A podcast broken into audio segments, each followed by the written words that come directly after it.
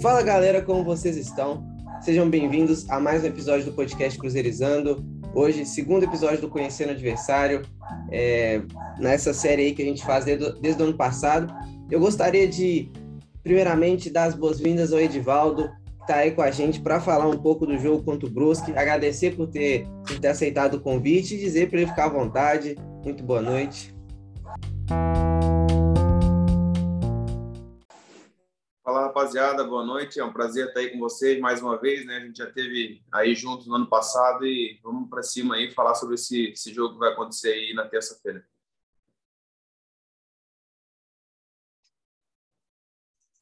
Gostaria de dar boa noite também, né? E boas-vindas novamente ao meu amigo Vitor Muniz, que está aí novamente nos acompanhando. Ele que já participou de alguns episódios aqui, retorna aí hoje para abrilhantar o nosso podcast. Isso aí, galera. Boa noite. Estamos aí, mais um episódio. Estou de volta. E vamos para cima aí que terça-feira tem guerra. Por último, mas não menos importante, boa noite, Tiago. Seja muito bem-vindo novamente. E... Opa, boa noite. Agradecer a participação aí do Vitor e do Edivaldo. E vamos que vamos aí para mais um Conhecendo o Adversário, o primeiro o meu da, da temporada, né? Então, já para começar, eu gostaria de chamar o Tiago, já que faz muito tempo que ele não participa aqui do podcast, para fazer a primeira pergunta para Edivaldo. Edivaldo, é, começando com a minha primeira pergunta, eu queria saber de você, é, falando um pouco né, sobre o Brusque, qual foi o maior aprendizado do Brusque na Série B passada? Você acha que, o, que esse maior aprendizado dá para aplicar nessa Série B desse ano? Então, cara, é, eu acho que sim, eu acho que inclusive a diretoria já está aplicando é, na montagem do time, né? Trazendo peças aí que já tiveram alguma experiência em Série A e Série B, é, e principalmente tentando ter um elenco mais recheado de, de peças, né? É, do que teve na, na, na, no campeonato passado. Eu acho que no campeonato passado, assim, eles, eles fizeram um elenco, deixaram esse elenco até muito perto do final. Muito quando chegou lá no final do campeonato, que eles viram que o negócio estava meio complicado, eles começaram a trazer algumas peças é, meio que no improviso. Acabou que não rendeu. O Marlone passou por aqui. O Marlone é aquele que já jogou aí no Cruzeiro também. É, não não rendeu nada. Se somar tudo que ele que ele jogou, acho que não deu dois jogos completos. Então esse foi um dos principais é, é, uma das principais lições aí que a diretoria teve no ano passado, sabe? É, a montagem do elenco, montar um elenco coeso, com, mesclando experiência com, com juventude, para tentar chegar no final e não passar nenhum aperto como a gente passou no ano passado, sabe? Você, citou aí a, a, questão da diretoria ter é, contratado jogadores experientes, tentado enriquecer mais a questão da experiência do, do Brusque. É, eu queria já emendar essa pergunta e o que, que você acha assim, como que eles trataram as contratações e principalmente para repor, né, o Edu que saiu daí veio para o Cruzeiro. Você acha que a diretoria foi eficiente nas contratações que trouxeram? Você acha que ainda está cedo para falar? Então, cara, assim, a montagem do time desse ano, que ela começou lá no estadual, eu acho que ela foi muito bem feita. Tanto que a gente teve é, é resultado, né? O time foi campeão catarinense, é, fez a maior, melhor campanha da, da história, está é, invicto já há 15 jogos. É, então, no geral, a montagem do elenco ela foi muito bem feita, mas desde o começo eles falavam: ó, esse elenco para o estadual ele é o começo do planejamento. A gente ainda vai reforçar esse elenco para a Série B, porque a gente sabe que na Série B o campeonato é diferente, tem um período muito maior, tem muito mais viagens, lesões e tudo mais. Então, eu, a ideia era reforçar o elenco. Eles se reforçaram agora, trouxeram bastante peças aí para de reposição, mas assim, na, exatamente na posição do Edu, cara, a gente não conseguiu um, até porque o Edu, pô, é um cara assim, fora do, do normal, aqui pra gente mesmo é um, é um ídolo aí, mas as peças que eles trouxeram como nove, nenhuma até agora rendeu, cara. Tanto que o artilheiro do campeonato e o nosso principal goleador agora é o Alexandro, e ele nem é camisa 9 de verdade, assim, né? Ele é um ponto, ele é um jogador mais de extrema, mas é quem está dominando ali o ataque fazendo os gols necessários.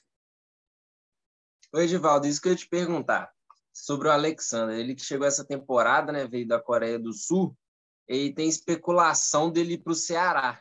Você acha que é, pode ser que aconteça? É, como você falou, ele não é um nove assim, específico, mas ele está sendo homem-gol, né? Que ele foi o artilheiro do Catarinense. Você acha que pode ser uma perda muito grande para o Brusque, se ele for? Então, cara, é, ele, ele, ele já teve uma passagem por aqui há uns dois anos atrás. Ele foi muito bem e foi por isso que a diretoria foi buscar ele novamente. É, é um jogador muito rápido, cara, tem um drible, é driblador, é aquele cara que pega a bola e vai para cima e geralmente termina ou dando assistência ou fazendo gol. É, tá rolando aqui nos bastidores essa proposta do Ceará. O empresário dele chegou a, a, a comentar que seria uma, uma, uma, chance grande dele agora com 27, 28 anos é, jogar a Série A, né? É um sonho para ele. Só que tem uma multa rescisória aí, se eu não me engano, até baixa, é coisa aí de um milhão e meio. É, mas assim, tem a multa, só que os times não querem pagar e o Brusque não quer liberar ele sem essa multa, entende? Então, esses dias atrás eu até conversei com o Carlos Belt, que é o nosso diretor de futebol aqui. Ele disse que eles estão fazendo aqui um malabarismo aí para segurar ele aqui, é, é, dando um aumento de salário, porque ele tem contrato, né? Então, só sai daqui se o Brusque liberar ou se o Ceará lá na federação e depositar esse um milhão e meio de multa. Se ele sair, cara, vai fazer muita falta, porque, como eu falei, a gente está carente de centroavante e, e, o cara que está resolvendo para a gente até agora é ele, né? Foi artilheiro na Série B, na, no estadual, já começou fazendo gol na, na Série B, então seria uma perda muito grande para o Brusque. Por isso que eu acho que eles estão fazendo essa, esse esforço aí para tentar segurar ele aqui. Perfeito. É, Edivaldo, é uma segunda pergunta minha, né? Você acha que a Série B desse ano pode ser taxada como a mais difícil é, do que o ano passado, ou você acredita que isso é só alguma coisa que a mídia taxa? Visto que, assim, é, ano passado também, também foi muito dito isso, né? Que era a maior Série B de todos os tempos, era mais difícil. Eu queria saber sua opinião em relação a isso, é, nesse segundo ano do Brusque na Série B. Então, para o Brusque, eu acho que toda a Série B é difícil. Mas, realmente, assim, com a, com a, né, a queda do Grêmio, do Bahia, que são clubes é, é, fortes também, eu acho que, assim, o nível de dificuldade ele ficou parecido. Né? Eu acho que é um, uma Série B muito difícil. Ano passado, a gente já viu ela foi tão difícil que times bem tradicionais como o Remo e como o Vitória acabaram caindo, né? E alguns outros times tradicionais como o Cruzeiro e o Vasco acabaram não conseguindo é, o acesso. Então, sim, eu acho que esse ano, pela presença desses times aí e pelo porque o Cruzeiro no ano passado era um time que era assim um time grande, mas ele ele não estava numa boa fase. Então, esse ano o Cruzeiro está melhor, o Grêmio é um time que tem um bom elenco. Então, eu acho que esse ano vai estar tá mais difícil que do ano passado.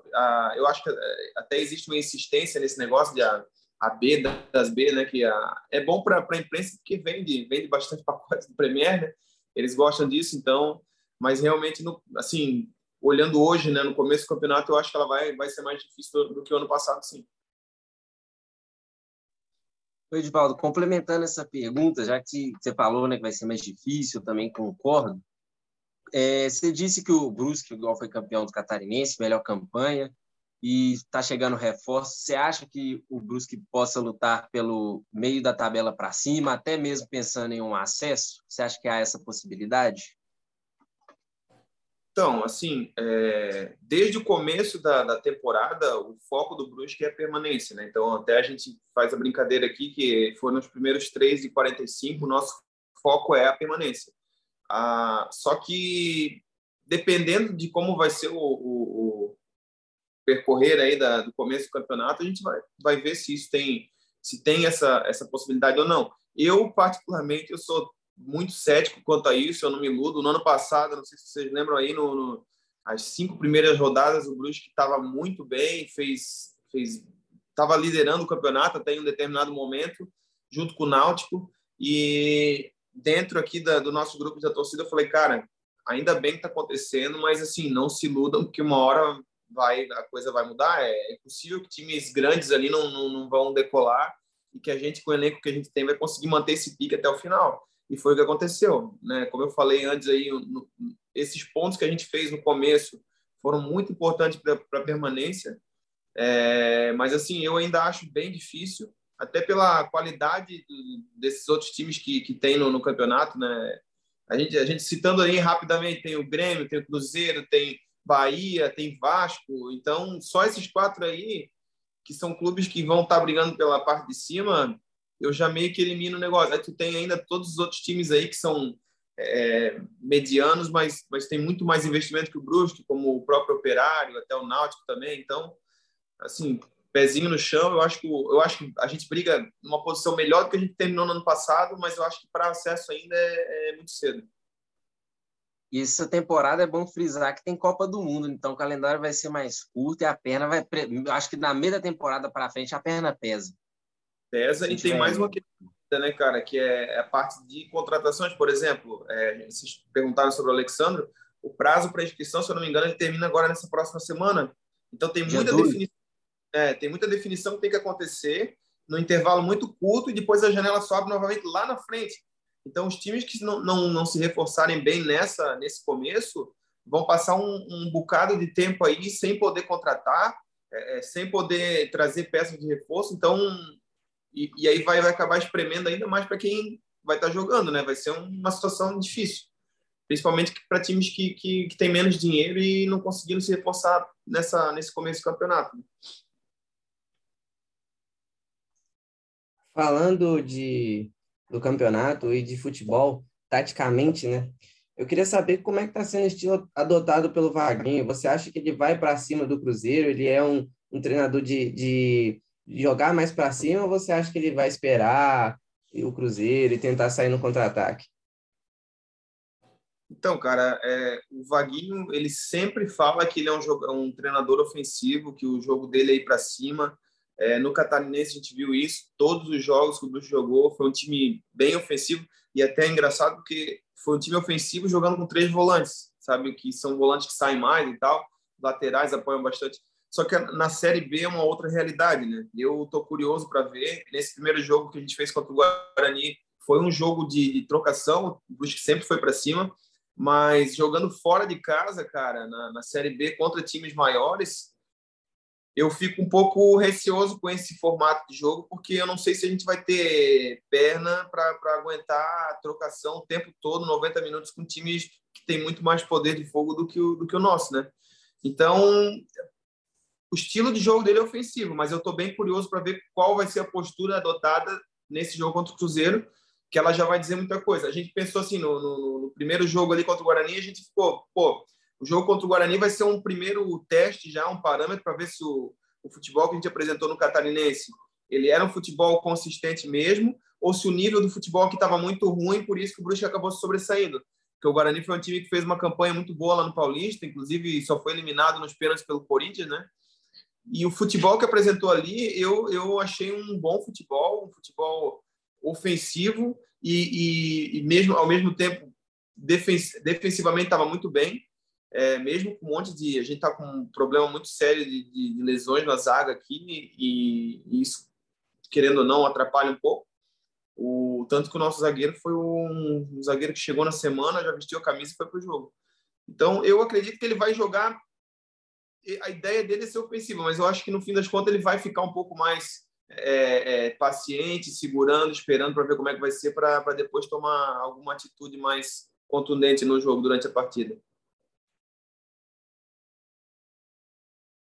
Uma opinião agora sobre a questão do estadual, né? Que é, para os times da, tanto da B quanto da Série A é, são de muita reclamação.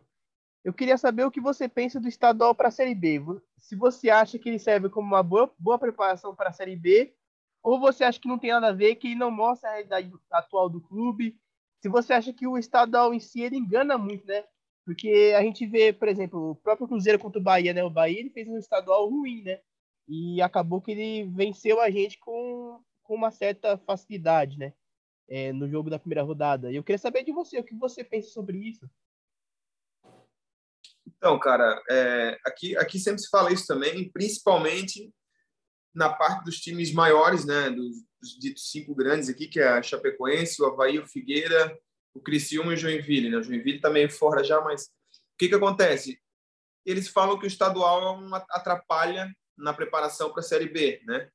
É, só que olhando mais profundamente, cara, pelo menos falando na, pelo Brusque hoje, o estadual foi um bom parâmetro para um bom tempo de preparação do time para essa Série B. O Brusque usou muito bem esse estadual para preparar o time para a Série B. Tanto que no começo do, do, campeonato a gente falava, ó, o estadual esse ano ele vai ser a preparação para a Série B. Então, se a preparação for bem feita, o título é consequência. Se a preparação não for bem feita e não, não vier o título, mas que a gente continue se preparando, porque o nosso foco principal aqui é a permanência na Série B. Então, eu acho que a preparação foi bem feita. Mesmo assim, ela foi turbulenta, porque até na terceira rodada o Brusque não estava muito bem, tinha empatado dois jogos e perdido um.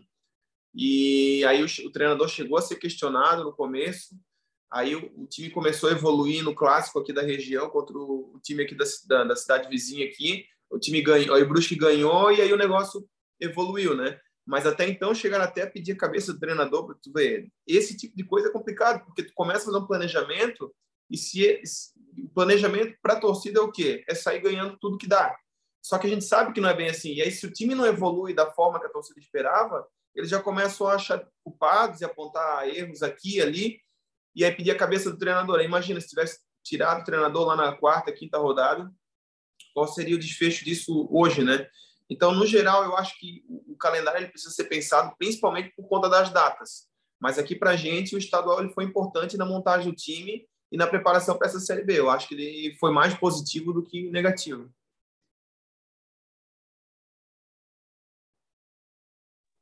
Oi, Edivaldo, agora te perguntar sobre um, um, nome específico, que quando eu vi a, a notícia eu fiquei até surpreso, que é a contratação do lateral Pará, que no início do ano até chegou a vinha, entre aspas, para o Cruzeiro, né, a contratação do Alexandre Matos, mas não deu certo.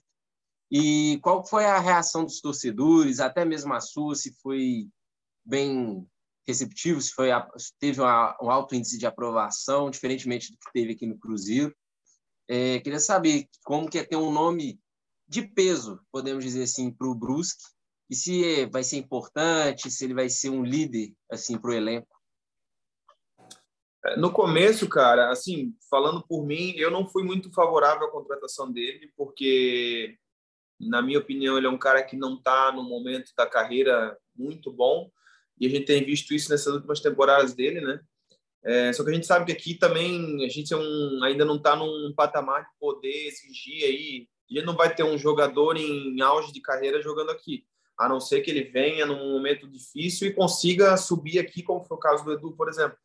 Mas depois aí conversando com, com alguns amigos até com integrantes da diretoria, a ideia deles é, é, trazer experiência, cara, principalmente isso, trazer um pouco mais de experiência de quem já teve jogando Série B, de quem entende como funciona, para juntar essa experiência com essa com, a, com, com, com nomes mais jovens que a gente tem aqui, para tentar fazer com que o elenco consiga entender melhor como vai ser essa Série B, sabe?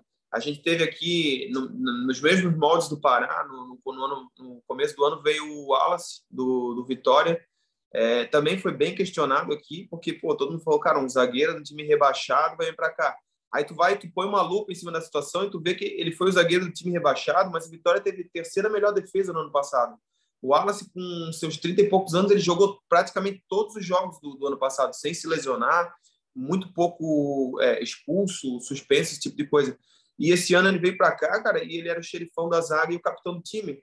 Então, assim, analisando friamente, eu acho que no final a contratação do Pará, até pelos valores que eles, né, a gente não sabe oficialmente, mas extraoficialmente, são valores dentro da nossa realidade. O Brusque trabalha com um teto salarial aí de 60 mil reais e o Pará vai estar dentro dessa realidade. Então, eu acho que vem muito mais para somar do que para como ponto positivo do que negativo, sabe?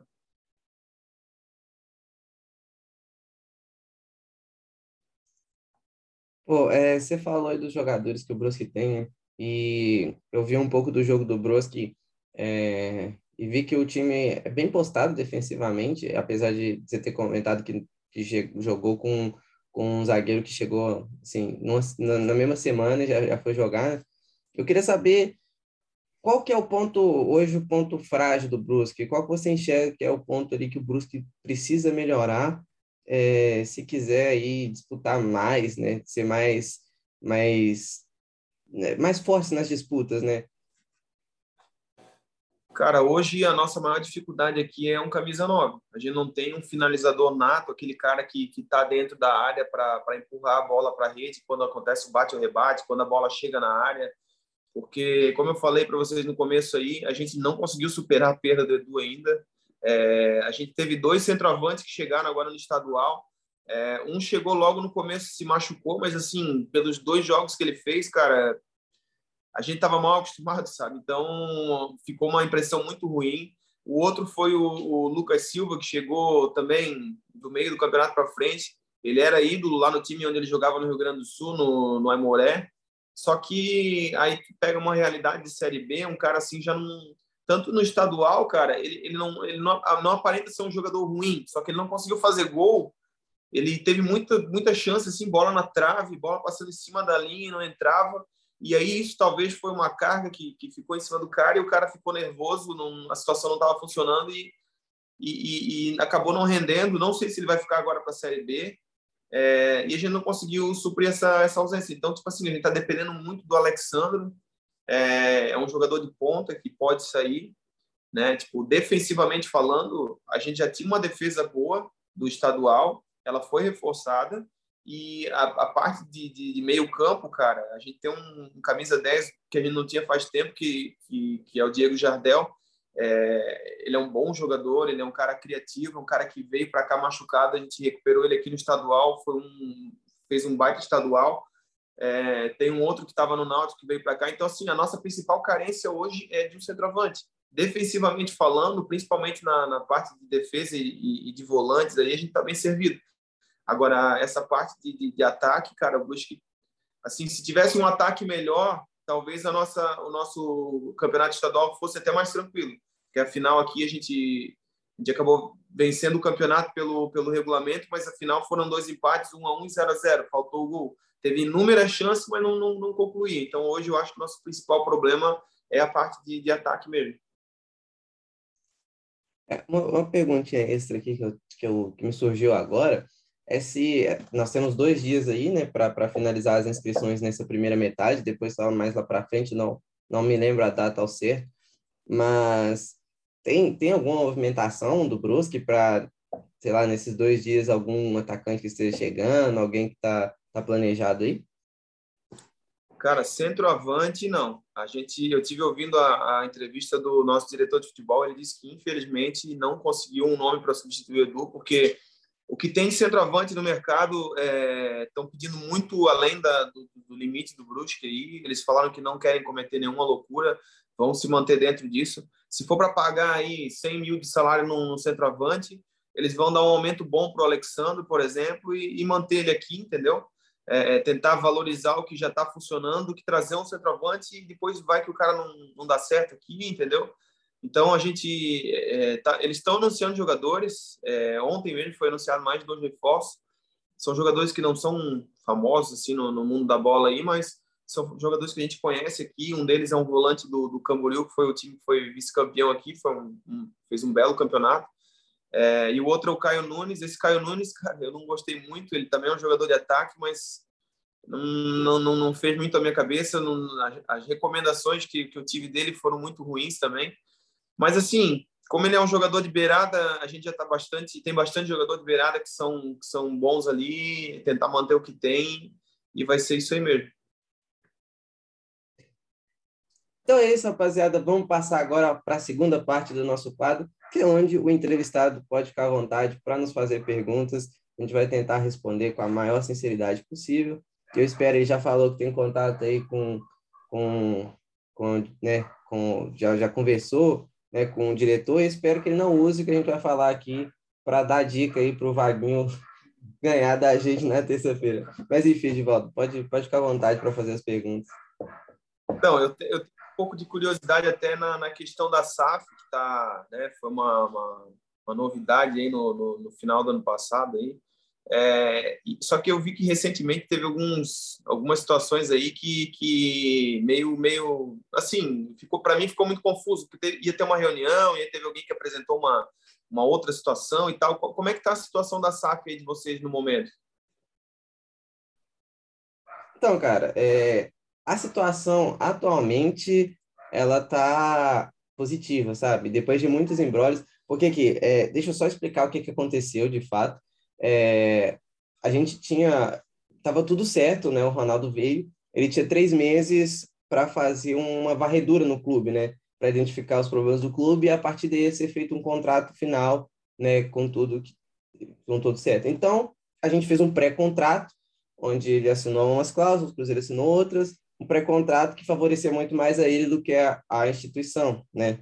E a associação. E esse pré-contrato foi assinado, tranquilo.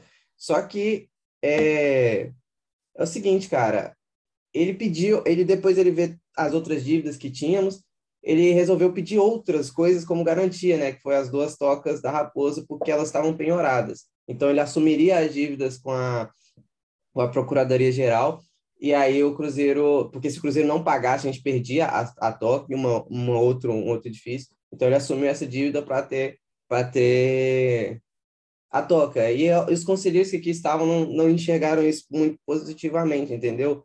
E aí se iniciou um, todo um processo aí de conselheiro tentando barrar a SAF, e, e sim, foi, foi um processo bem complicado, cara. A gente teve que fazer uma reunião para explicar para os conselheiros, porque aí, nesse meio tempo, eles tiveram acesso ao pré-contrato, onde que estava falando supostamente que o Ronaldo daria 50 milhões ao Cruzeiro e os outros, os, outros 350 poderiam ser feitos por aporte ou por receitas incrementais que a SAF tivesse se juntar, se ela conseguisse, por exemplo, é, juntar um determinado, tipo assim, fazer de lucro um determinado valor, entendeu? Que é uma média de 2017 e 2021, do que o clube teve aí de 2017 e 2021. E aí os conselheiros quiseram barrar, acharam que isso prejudicava muito é, o conselho, né, a, a instituição, é, e, e iniciou-se todo um processo complicado, que deu-se até uma, uma reunião para explicar para os conselheiros como seriam feito o novo contrato, dando todas as garantias, um contrato que foi feito melhor, né, tipo assim, como é, obviamente um pouco mais puxado para o Ronaldo, mas que também não, não, não é uma coisa negativa por si só, né? Já que o Ronaldo vai assumir a maior parte das dívidas e as dívidas curtas, e ele está assumindo um clube aí que ninguém queria assumir, então que ele tivesse mais garantias era até comum, né? Então se iniciou uma batalha entre o conselho e o Ronaldo. O Ronaldo chegou é, a falar que se o conselho não aprovasse, é, não daria certo e tal. Mas por fim deu tudo certo, o conselho entendeu, é, tentaram ainda, dois membros do conselho ainda tentou fazer uma, uma, uma liminar que proibia a votação né, para o novo contrato, mas é, acabou que, que, a, que aconteceu a reunião, foi, foi aprovado, a SAF entrou de fato, e agora sim ele vai começar a fazer os investimentos que é possível, né, que, que já estava pré-programado. Ele já vinha investindo desde, desde os três meses em que ele estava aqui fazendo uma varredura, mas agora, de fato, ele entra como sócio majoritário do Cruzeiro. Ele não era antes, né? Era, era meio que... Ele poderia desistir sem nenhum problema, mas agora ele realmente vai assinar certinho e é, já quitou dívidas.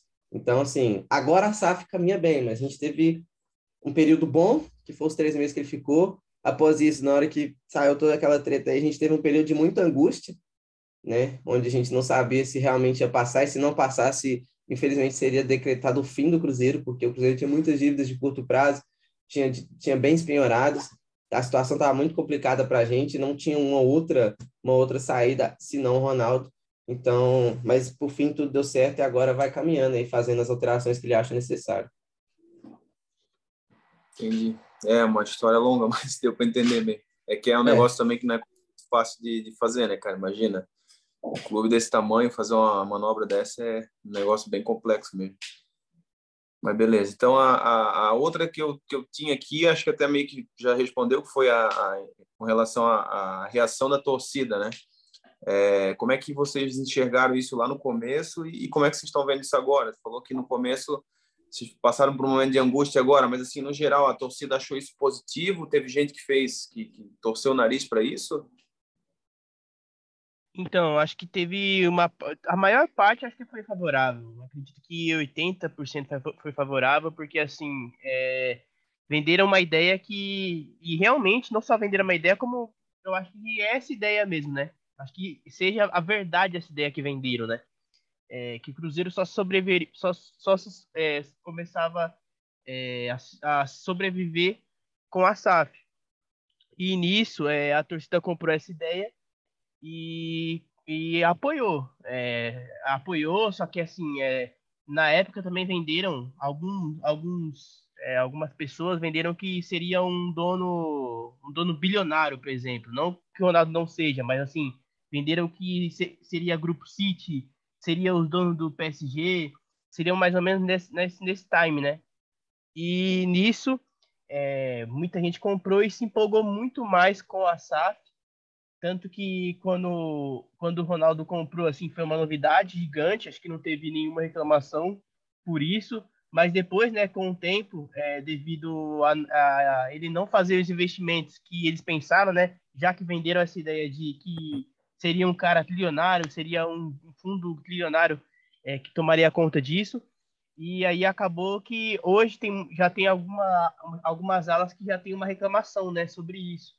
E assim, é, a torcida em si aceitou muito bem porque realmente é a salvação do clube, né? Era o único jeito do clube sobre, sobreviver. Que se não tivesse feito isso, provavelmente o Cruzeiro não conseguiria acabar com nenhum compromisso. Provavelmente iria jogar com talvez jogadores sub-20 a Série B, é, ou com jogadores com um custo muito, muito baixo, que talvez não sejam de nível nem de Série B, talvez sejam nível de Série C, D, de estadual, e seria mais preocupante ainda. Então acho que a aceitação foi muito boa, né? A, próxima aqui é com relação ao time de vocês, né? Porque, bom, tem uma do Edu, mas a gente já engata com essa aqui. Porque o time de vocês aí, é, pelo que eu acompanhei, ele foi, foi um time montado dentro do, do de limites, assim, não foi feito nenhuma loucura, mas a expectativa é, é de acesso, né? É, o que, vocês estão achando do time? Se o time, é, é quais são as, os destaques assim do time e como é que está a confiança da torcida aí para esse acesso? Falando especificamente, cara, sobre nossas, nossas expectativas, é, o time foi montado de forma, é, no papel ao menos, modesta, né? A gente aproveitou muitos jogadores em fim de contrato, muitos jogadores que, que não estavam sendo utilizados, porque no contexto da Série B é mais que suficiente, né? E aproveitamos também muitos, muitos jovens promissores da base e tal, sem descartar também a qualidade. Então, é, o Cruzeiro passa por uma crise financeira, é, a ideia é um corte de gastos, mas com um time que fosse competitivo. A gente está tendo algumas baixas, muitas baixas aí por, por, por não conseguir realmente manter jogadores caros aqui. Então, mas a expectativa é de acesso, cara, é, não tem outra expectativa. Acho que a gente, por um contexto é, de uma divisão inferior, que é a Série B, é, nós temos jogadores qualificados e eu acho que é mais do que suficiente para fazer um bom campeonato e ascender a Série A novamente. Então, rapaziada, falando em, em, campeonato Série B, falando em favoritos ao acesso, é, quem que vocês acham aí que são os clubes favoritos ao acesso? Quem que vocês acham aí que vai estar tá mais forte nessa briga aí? E como é que vocês enxergam no meio disso tudo o Brusque? Como vocês acham aí que o, que o Brusque vai se comportar nessa Série B? É, com um clube, né, com um time mais, um elenco mais enxuto, um elenco mais modesto, mas é, como é que vocês estão enxergando isso aí? Eu sei que as notícias não chegam para vocês aí sem vocês pesquisar, porque né, ainda não, não tem uma relevância nacional, mas como é que vocês estão enxergando aí o Brusque nessa disputa dessa Série B? Cara, Acho que essa pergunta dá para os três responderem, tanto eu quanto o Vitor quanto o Felipe. É, vou começar falando, né? Começando por mim, eu acho que tem, tem quatro que são os, os maiores favoritos para acesso para disputar o título, acredito. E aí tem cinco, de cinco a seis times que eu acho que vão brigar e podem tirar a vaga desses quatro favoritos hoje. É, assim, o primeiro time que eu vou falar, eu vou ser um pouco clubista, né?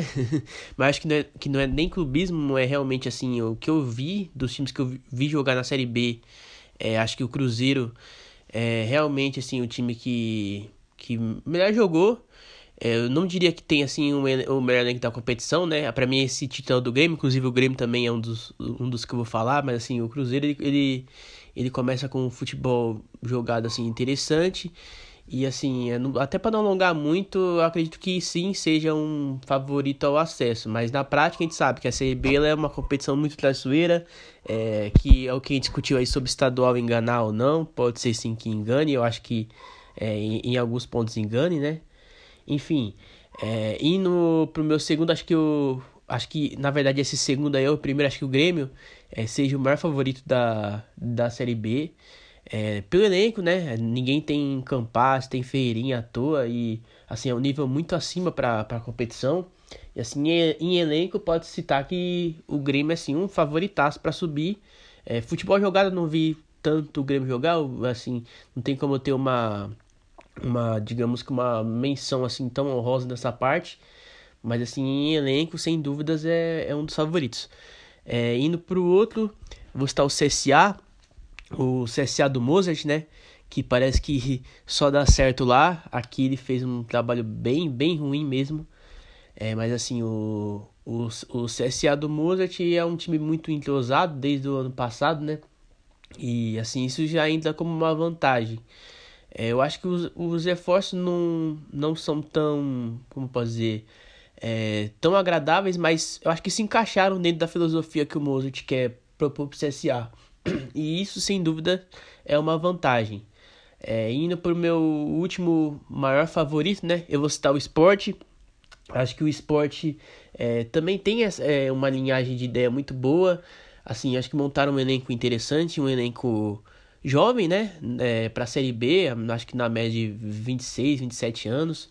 Acho que tem os líderes, os líderes que tem lá é, são muito, muito importantes para esses jovens. O, a ideia do esporte realmente é, é buscar confiança com esses jovens. Por exemplo, o Alanzinho, ex-Palmeiras, né? É um cara que assim me agrada muito e que eu quero ver mais nessa, nessa Série B. O próprio Denner, que jogou na Chapecoense. O Bruno Matias, que atuou no, no Brasil de Pelotas. São jogadores que assim me agradam que, que me chamam a atenção. É, e eu acho assim com que ninguém chega assim na final da Copa do Nordeste à toa.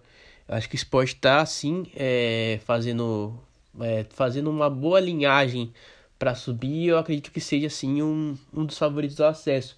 E assim, é, também é, os outros cinco, seis que eu citei que podem é, tirar a vaga de algum desses é. Vou começar com o Vasco, né? Acho que muitas pessoas até podem surpreender de eu não ter colocado o Vasco nessa lista, mas para mim o Vasco tá atrás sim é, de CSA e de esporte, e acho que obviamente de Cruzeiro e Grêmio, só que, assim, só que assim, o Vasco ele tem a vantagem né, da 7-7, né? Dela poder investir aí no, no meio do ano se aprovarem a, a SAF deles. E isso aí, com certeza, pode ser uma virada de chave para o Vasco tirar alguns do que, do, do que eu falei aí dessa lista. Então, sem dúvidas, o Vasco é um favorito sim a brigar pela, pelo acesso, né? Só que eu acho que atrás dos que eu falei. É, seguindo essa, essa linha, eu vou também citar o Bahia, né? O Bahia tá com, com um time interessante, acho que o Bahia tá se reforçando bem. Acho que os, jogador, os jogadores que entraram né, contra o Cruzeiro, que fizeram gol, né? O tanto da avó quanto o Jacaré, é, são caras que podem sim ir bem, ir bem na B. Ainda tá vindo mais jogadores, né? Tá vindo o Rildo do do Grêmio, que atuou pelo Brasil de Pelotas no passado, que é um cara, assim, muito bom para B. Acho que no tempo que ele ficou no Brasil de Pelotas, ele, ele mandou bem.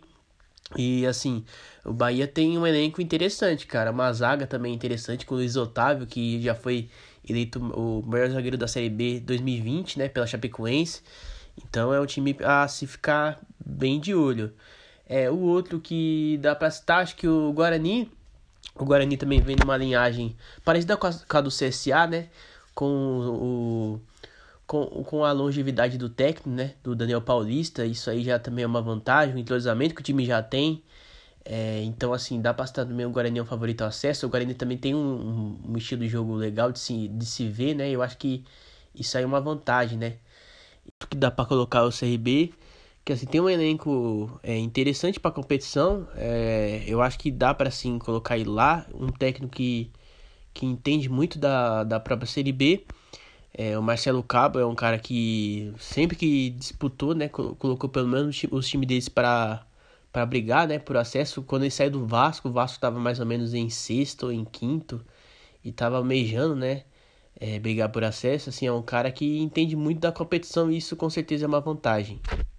É, os outros dois últimos, é, eu vou citar o Vila e o próprio Brusque. É, o Vila, acho que é, é, o time que menos é, a galera tem falado, mas é um time que pode surpreender, sabe? Acho que também é, entra na tese aí de CSA de Guarani, é um time que tá com entrosamento, né? Desde, acho que o técnico é o mesmo, né? É, e isso também é uma ajuda. E assim, o, o, o Vila também manteve alguns destaques na reta final. Eu, eu cito muito um ex-Guarani, né? O Arthur. Acho que é um cara que, que pode se surpreender aí, ser talvez um dos melhores jogadores da Série B. E eu acho que assim, o Vila ele tem que ser, ele tem que ser mais é, vigiado, porque contra o Vasco também eles não fizeram uma partida ruim. E é um time que se manter essa pegada aí, eles também vão sim é, brigar por uma vaguinha. É, e o Brusque também, né? O Brusque eu acho que assim, é, apesar da, da perda né, de peça em relação ao passado, o Edu, né, acho que é a principal, mas assim, acho que ele se reforçou bem no sentido de conseguir um outro aço, né? Que agora é o Alexandre, Alexandre que atua mais pela ponta, mas é, como você citou, na escassez de ter um substituto assim do Edu mesmo, né? Na, na posição de centroavante, o Alexandre faz também por lá. E isso sem dúvidas é uma vantagem. Hoje dá para falar que o Brusque tem o talvez o cara que mais tem chamado atenção assim, pelo menos de estadual, né? é, na Série B, né? Que é o, o próprio Alexandre. Isso com certeza é uma vantagem para você entrar na competição. No passado o Goiás teve o, o Aleph Manga, né? Antes de, de começar, e assim, o Aleph começou voando no Goiás e deu certo. O Alexandre já começou com gol, né? E isso com certeza é um up que você tem para competição. Eu acredito que seja esses, esses times mesmo que eu, que os take sejam é, os é, talvez os times que vão brigar pelo acesso, né? Pode ser que entre um, um ou outro com alguma mudança de técnico. Acredito acredito que o Náutico pode ser também um, um desses aí, mas assim, é ainda falando hoje do Náutico não dá para falar de, falar dessa questão, né? Falar que eles vão brigar por acesso. Mas assim, eu acredito que o Náutico tem muita é, muito poder de se recuperar para também entrar nesse bolo. E outros também, o próprio Ituano com com o estilo jogado. Acho que o Mazola também é, entra também no que eu falei de entrosamento, né? O Mazola é, já tem um tempo que ele tá no Ituano, né?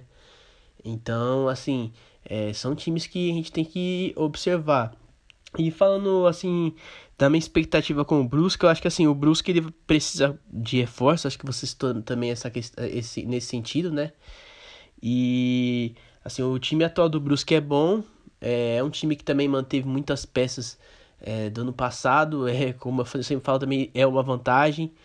E assim, é, eu acredito que com a saída do, do Thiago Alagoano, do Thiago Alagoano, o Brusque precisa pelo menos de, outro, de um outro protagonista no meio campo, né? Precisa de, de um famoso cara que também chame atenção além do Alexandre. É claro, também precisa de um centroavante para voltar o Alexandre para ponta, até para tipo ganhar mais opções. Mas eu acho que assim, o Brusque ele precisa mais de um de um meia que chame a atenção e que chame um pouco mais a, a responsabilidade, tirando um pouco, um pouco do, do foco total no Alexandre, né? Tem um cara para servir mais ao Alexandre ao invés dele vir buscar jogo, vir tentar é, furar defesas adversárias. E assim, é, acho que o Brusque contratando esse cara e reforçando talvez um pouquinho mais é, as laterais, acho que e acredito que um pouco também da zaga. Eu acho que vai ser sim um time que vai se consolidar para brigar sim por, por acesso, manter um pouquinho, manter um pouquinho assim, ficar, ficando entre, entre o sétimo ou o nono lugar por aí, e de vez ou outra conseguindo um quinto ou beliscando uma vaguinha no G4 no final, não sei. Enfim, é, eu acho que o Brusque, o Brusque precisa assim de contratações e para mim a principal seria ter esse meia, esse cara que falta. Acho que até no próprio ano passado, até no, o próprio Thiago Alagoano ficou devendo essa, nesse sentido, né? Mas ainda falta, tanto que o Foguinho é, entrava no jogo e, e às vezes até fazia literalmente uma, uma fumaça, né? Mas assim, É, tem que ver nesse sentido. Eu acho que o Brusque precisa desse protagonista no meio campo para conseguir é, é, conseguir tipo uma, uma regularidade na competição. Acho que falta só isso assim para para entrar nos eixos e conseguir manter a disputa para entrar no, no G4 até o final. Brusque esse campeonato eu espero que no início vai lutar na parte de cima da tabela, porém eu acho que o calendário vai pesar como foi na temporada passada e ele pode ser que termine em sétimo, oitavo, até décimo. O Brusque ele vai conseguir tirar também ponto, muito ponto desses times Vasco, Grêmio, Cruzeiro. Eu acho que o Brusque vai conseguir tirar muito ponto, principalmente dentro de casa. E meu G4, cara, eu colocaria Cruzeiro, Grêmio. E... Aí pela ter... eu acho que duas posições estariam bem abertas para Vasco, Bahia, Esporte. Colocaria no meio CSA, CRB e o, também o Guarani. Essas são as minhas meus palpites. Então, cara, é... acho que meu top 4 de times. Não, é top 4 não, mas os times que eu, cre... que eu creio que vão subir, eu acho que Cruzeiro, Grêmio, é... Esporte e Vasco brigam pelo acesso. O Bahia também está figurando muito bem e agora com a SAF pode ser que seja um time que eu coloco também como briga fortemente pelo acesso. Então acho que é esses cinco. E cara, o que eu acho é que do Brusque é que eu, eu acho que o Brusque pode surpreender, cara. É, na, naquelas palpites do, do Globo Esporte lá, eu coloquei que o Brusque eu creio que ele vai surpreender. Hum, eu não acho que ele vai chegar a, a subir, mas eu acho que ele vai ali brigar ferreamente para pegar um oitavo, um sétimo, um sexto lugar, quem sabe até não pinta num quinto, ou brinca de, de, de sair e entrar na zona de acesso. Mas eu vejo como esses cinco times para subir e para surpreender, para brigar ali por posições mais altas, o Brusque, CSA, CRB e, deixa eu ver, Guarani, que eu acho também tem muita condição de, de, de estar nesse top, de, de, que brigam ali naquela parte mais alta. A outra pergunta que eu gostaria de fazer é com relação ao Edu, né, o nosso artilheiro aqui, que a gente ainda não conseguiu superar a perda dele. É, como é que a torcida do Cruzeiro recebeu ele? A gente sabe que no começo ele não foi visto assim com muito bons olhos, porque apesar de artilheiro é um, é um jogador que está vindo de um time de menor expressão, né, disputando um campeonato mais que não tem tanta, tanta tradição como é aqui o catarinense, mas como é que a torcida tem recebido ele, né, e, e visto aí ele nesses primeiros jogos aí? Pelo que eu percebi, ele está sendo bem recebido, né? O Edu é um cara que, pô, muito querido aqui pela torcida do Brusque, um cara muito carismático, que, que entrega muito em campo. Queria saber qual é a opinião de vocês aí sobre esse, esse atleta. Licença para responder essa aqui. Então, cara, como você bem ressaltou, é, quando o Edu foi anunciado, gerou uma certa desconfiança por parte da torcida. Não digo nem que foi a maioria né, dos torcedores, mas uma parte boa enxergou com desconfiança, apesar de ter sido o artilheiro da última edição da Série B, porque se esperava, né, tinha uma expectativa que viesse outros jogadores, a torcida esperava outros jogadores, e aí o fato né, da idade do Edu e também por ter passado por um clube que brigou contra o rebaixamento, é, gerou desconfiança por parte da torcida. Mas o Edu, ele é um cara muito, muito carismático, muito simpático e com duas entrevistas que ele deu pro Cruzeiro já ganhou a torcida, né? Falou muito bem do Cruzeiro, né?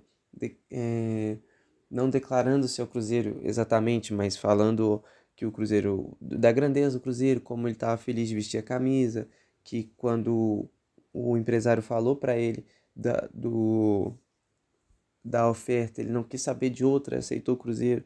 Então, aquelas coisas que, que jogador fala, mas ele tem um, tem, um, tem um jeito carismático a mais, né? De falar que encantou a torcida. E não demorou muito para que ele mostrasse que o encanto não era só nas palavras, né?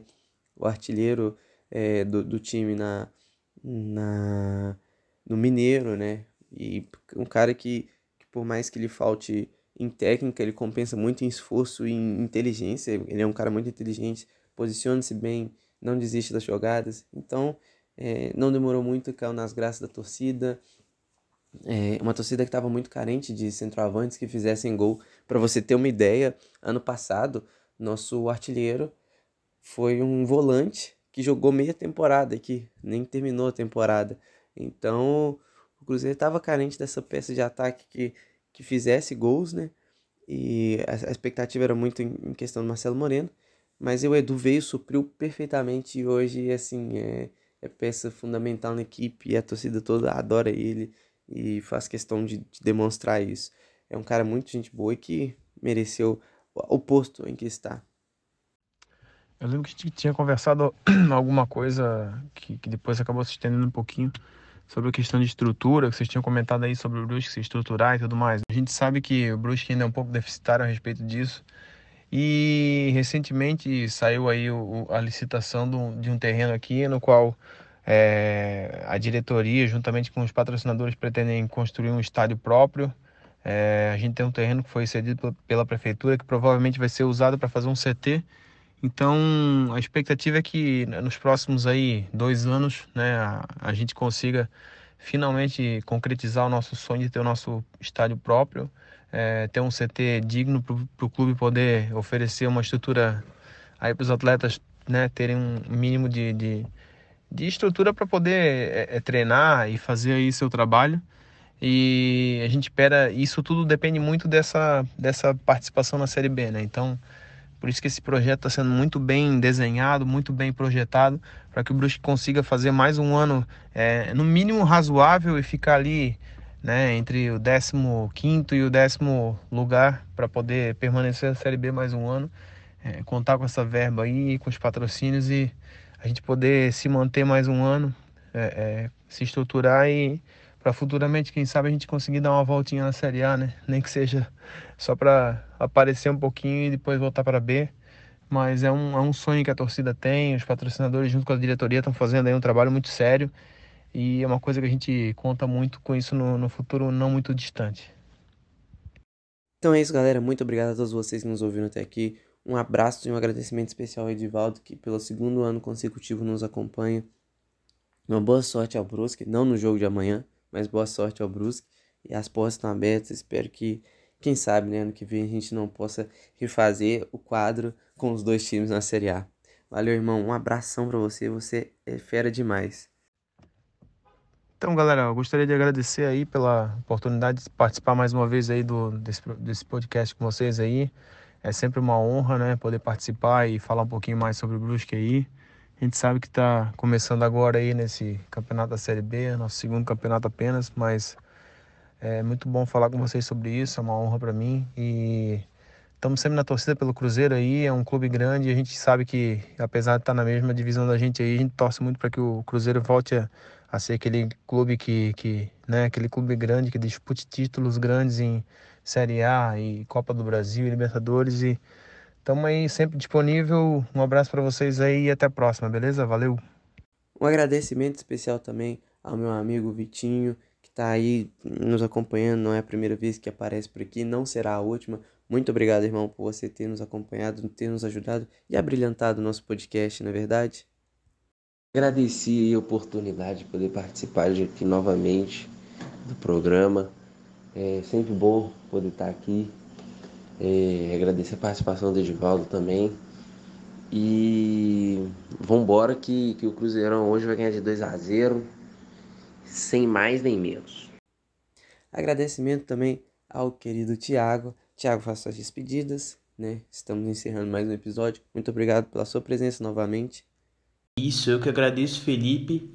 Agradecer o Edivaldo aí por ter aceitado, o Vitinho por ter participado, muito feliz em voltar ao conhecer adversário, né, para essa temporada.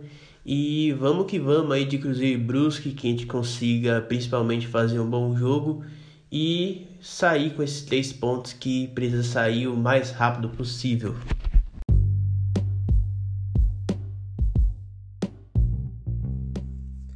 Então é isso, galera.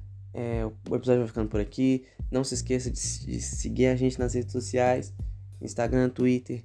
É, a gente tem, tem voltado a, a, estar mais presente, principalmente no Twitter. Segue a gente lá. O YouTube também vai começar a entrar nativo. A gente já vai já tem corte do podcast que você pode ver a nossa bela face lá, nosso belo rosto. Então é, é isso. Dizer muito obrigado a todos vocês que nos ouviram até aqui. Tomara que, que amanhã, né, no caso hoje, que o podcast vai sair hoje, é, a gente tenha consiga a vitória e no mais que a gente consiga mais e mais evoluir. Um abração e vamos por mais.